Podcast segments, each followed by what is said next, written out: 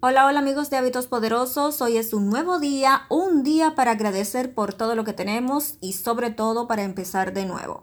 De este lado con ustedes Yajaira Antonio y el tema que traemos es los conflictos internos hay que resolverlos. Usted ha visto en una película un batallón de batalla en donde dos bandos contrarios se enfrentan. Si ninguno se quiere dar por vencido, continuarán peleando hasta el final.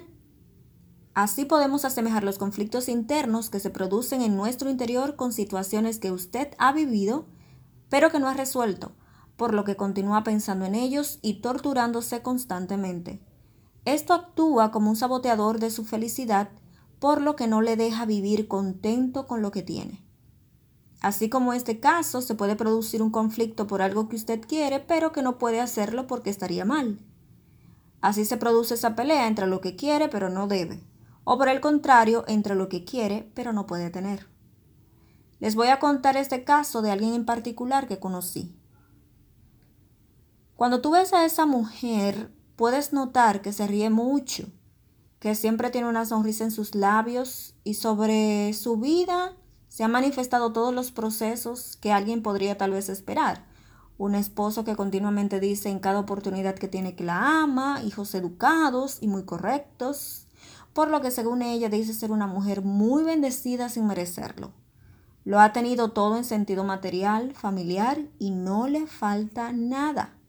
Además de haber ejercido su profesión, dejando y tomando los trabajos que le han complacido. Pero les cuento que como dicen por ahí, que no todo lo que brilla es oro, este caso es solo un reflejo de cosas que otros quisieran tener en sus vidas ella realmente es solo un espejismo. La persona en cuestión que aparenta ser feliz no lo es. Cuando dures más tiempo hablando con ella, continuamente habla de su baja autoestima y de lo mucho que se tortura con muchas cosas sin sentido, que en ella se convirtieron en su combate interior que le han arropado prácticamente toda su vida en la que ella misma se pisotea, se echa al menos, opacando todos sus logros, incluyendo sus servicios como profesional y vivido en su vida. Anula todo lo bueno que ha experimentado y se encierra en su infierno interior que la sabotea y la pisotea el alma. Tras una breve conversación conmigo, simplemente le hablé sobre el síndrome del impostor. Ella lo googleó y fue como un disparador mental que la hizo reaccionar cuando se identificó con todo lo que ella leyó y les voy a leer lo que es el síndrome del impostor. Son personas que piensan que no merecen el éxito que han alcanzado y se sienten un fraude.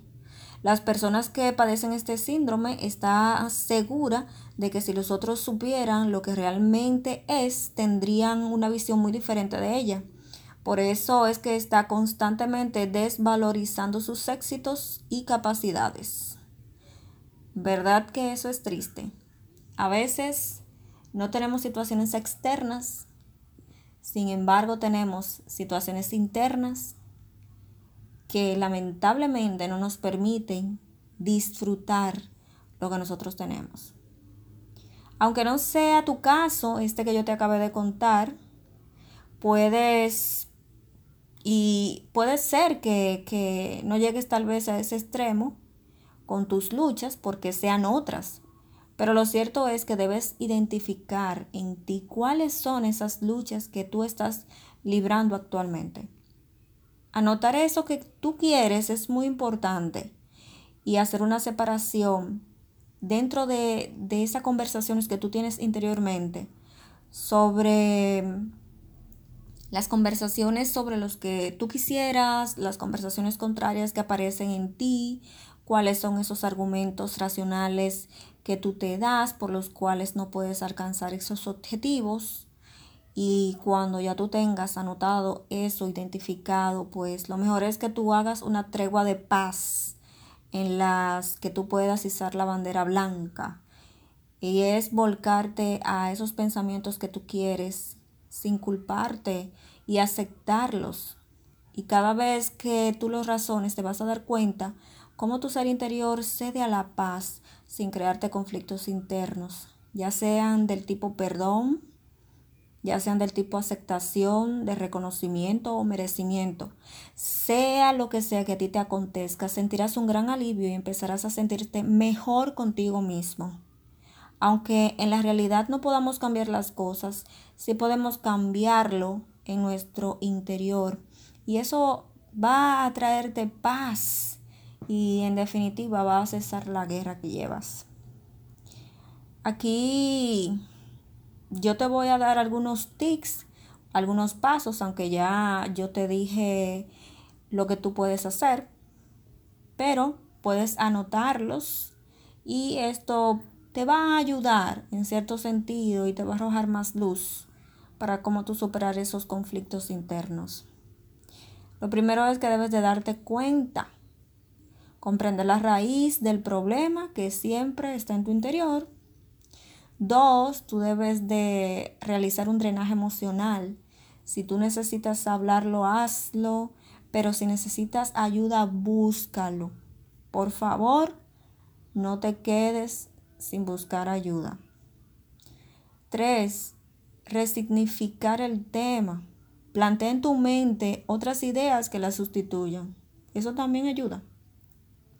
Cuatro, llevarlo a la acción.